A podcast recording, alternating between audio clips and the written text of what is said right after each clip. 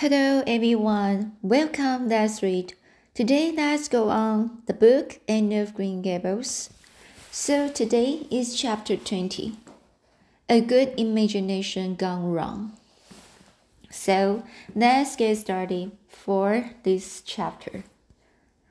Spring had come once more to Green Gables, the beautiful, capricious, reluctant Canadian spring lingering along through April and May in a succession of sweet, fresh, chilly days, with pink sunsets and the miracles of resurrection and growth. The maples in Lover's Lane, with red budded and little curly ferns pushed up around the, the dryad's bubble.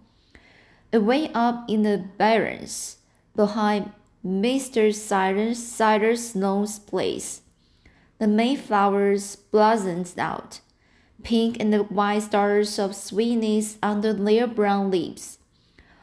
All the schoolgirls and boys had one golden afternoon at gathering them, coming home in the clear, echoing twilight with arms and bag baskets full of flower, flowery, uh, flowery spoil.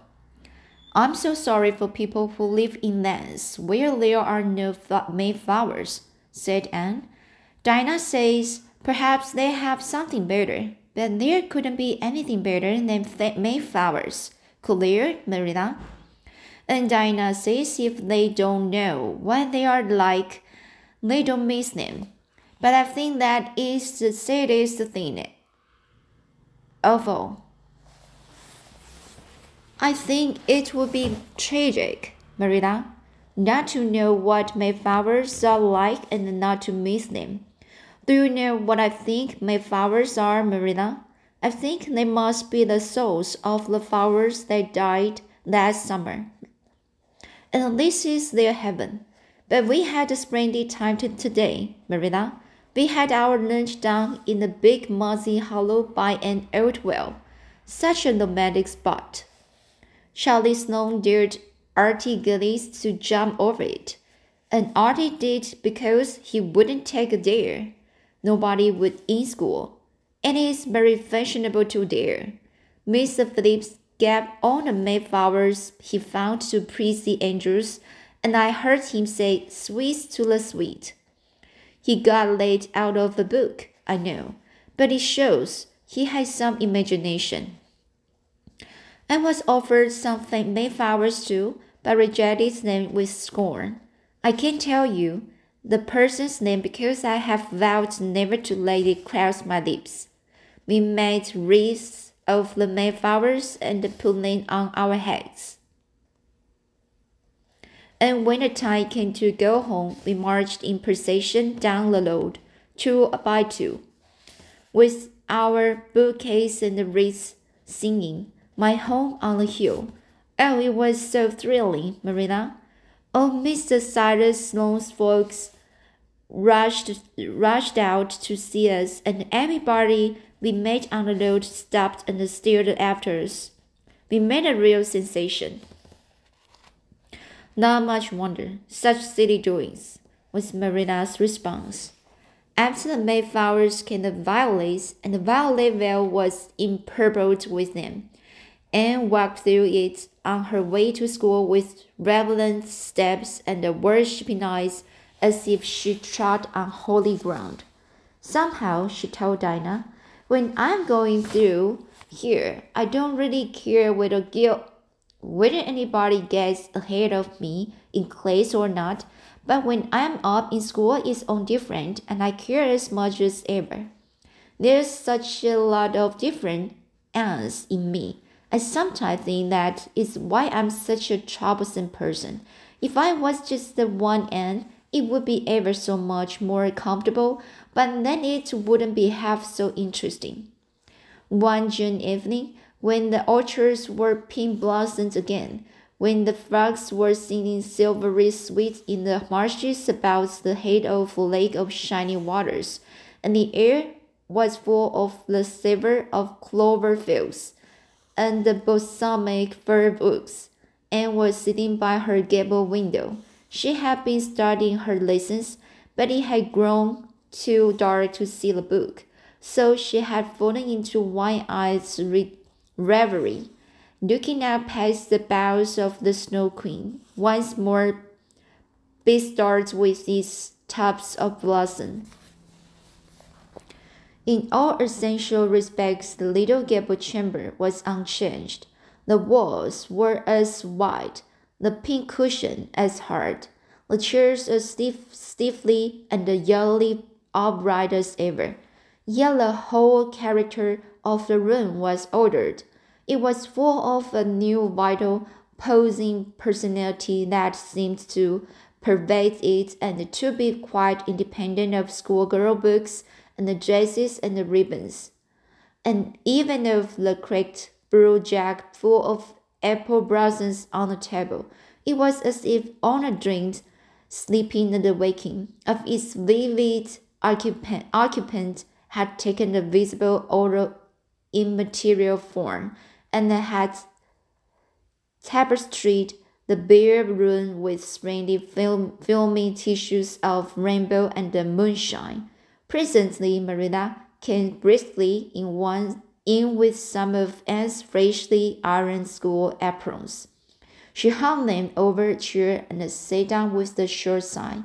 She had had one of her headaches that afternoon, and although the pain had gone, she felt weak and tuckered out, as she expressed it. Anne looked at her with eyes limpid with sympathy. I do truly wish I could have had the headache, headache in your place, Marilla. I would have endured. I would have endured it joyfully for your sake. I guess you did your part in attending to the work and letting me rest, said Marilla. You seem to have got on fairly well and made fewer mistakes than usual. Of course, it wasn't exactly necessary to starch Matthew's handkerchiefs and most people when they put a pie in the oven in the oven to warm up oven in the oven sorry when they put a pie in the oven to warm up for dinner take it out and eat it when it gets hot instead of leaving it to be burned burned to a crisp. But that doesn't seem to be your way evidently. Head that headaches always felt left left Marilla somewhat sarcastic. Oh, I'm so sorry, said Anne. Um, parently, parent, parently. I never thought about that pie from the moment I put it in the in the in the oven till now. Although I felt instinctively, instinctively, instinctively I felt instinctively, instinctively that there was something missing on the dinner table. I was firmly resolved when you left me in charge this in charge this morning not to imagine anything but keep my thoughts on facts. I did pretty well until I put the pie in, and then an irresistible temptation came to me to imagine I was an enchanted princess shut up in a lonely tower with a handsome knight riding to my rescue on a coal black steed. So that is how I came to forget the pie. I didn't know I starched the handkerchiefs.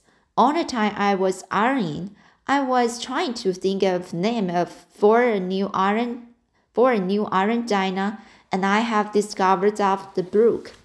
It's the most ravishing spot. Marilla, there are two maple trees on it, and the brook flows right round it. And thus, it struck me that it would be splendid to call it Victor- Victoria Island, because we found it on the Queen's birthday.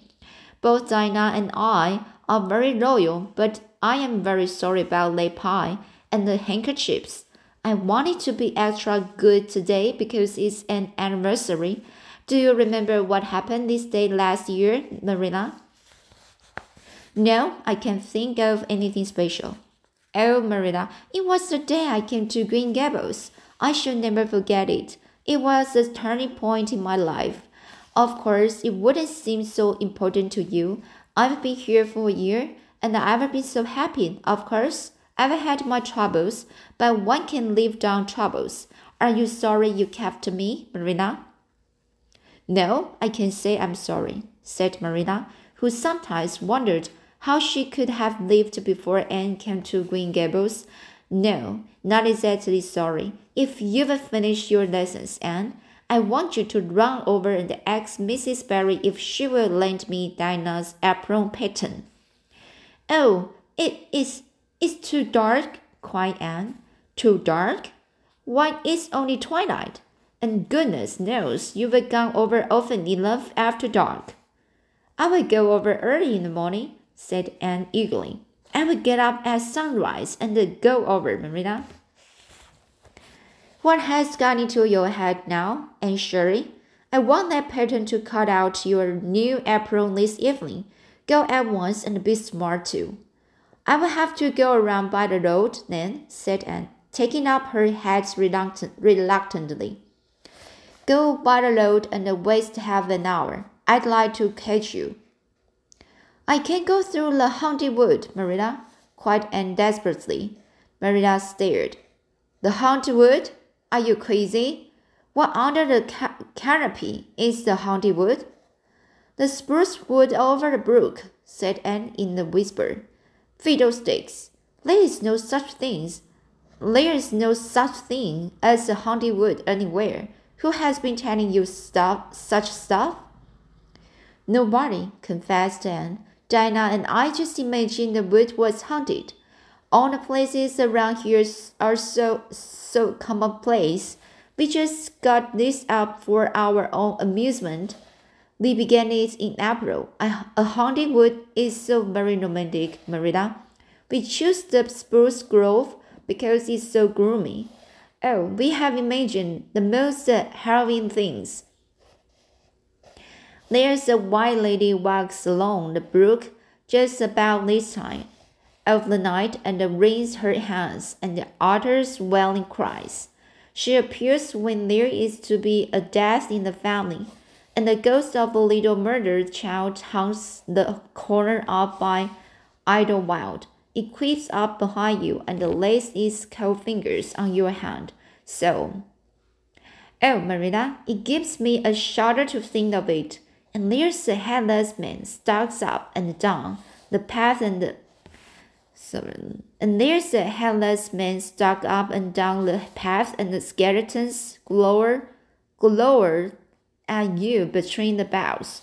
Oh, Marilla, I wouldn't go through the haunted wood after dark now for anything. I'd be sure that white things would reach up from behind the trees and grab me. Did ever anyone hear the like? Ejaculated Marilla, who had listened in dumb amazement.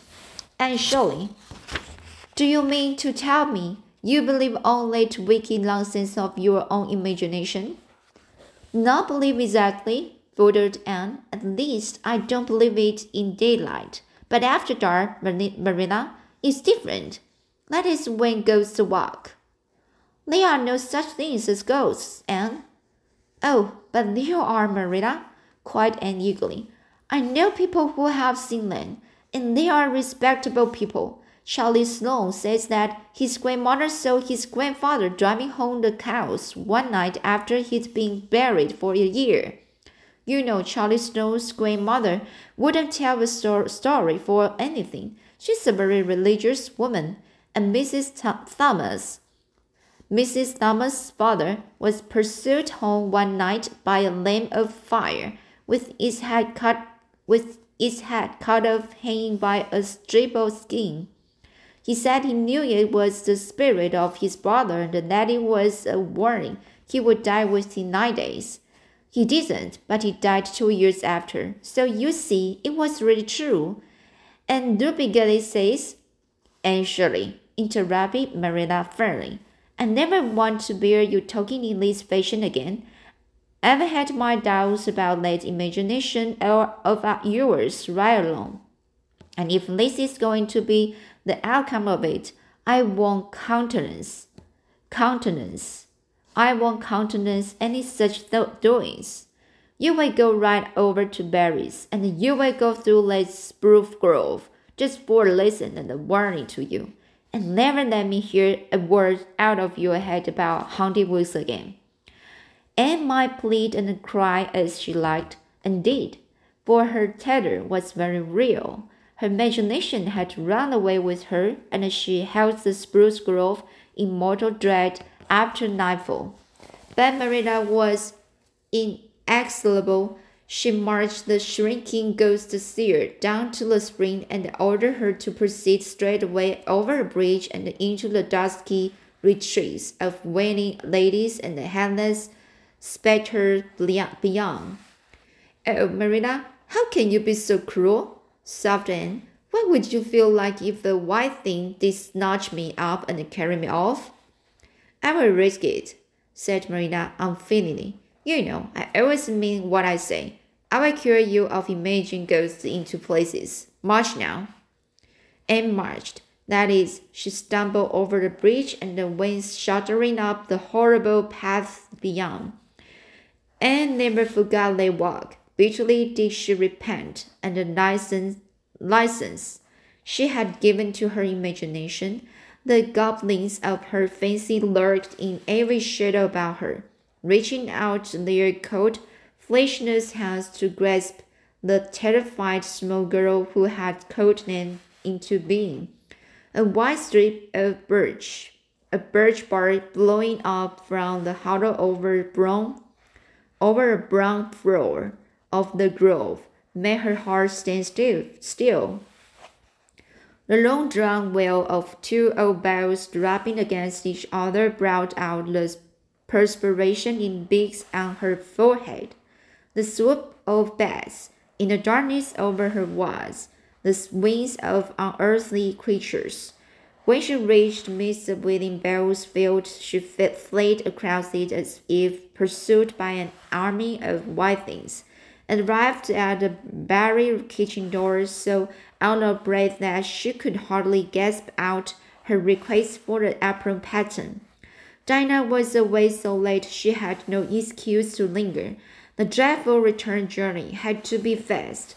Anne went back over it with shut eyes, preferring preferring to take the risk of dashing her brains dashing her brains out among the boughs too late of seeing the white thing. When she finally stumbled over the long bridge, she drew, drew one long sh sh shivering breath of relief. Well, so nothing killed you. Well, so nothing killed you, said Marilla unsympath unsympathetically. Oh, Ma Marilla, chattered Anne, I, I will be, be contented with come commonplace places after this. So that is the chapter 20. It's very interesting for uh, for reading the part of the end. Uh, she her imagination uh, of the ghosts uh, in the in the forest. So I think the child children will be like that. They easily have they easily have some very different, very funny imagination from their mind. So you when you uh heard the the the the the, the conversation from from them. Some content is really ridiculous. Um, sometimes like the very basic thing they can imagine is a big heavy pressure to them.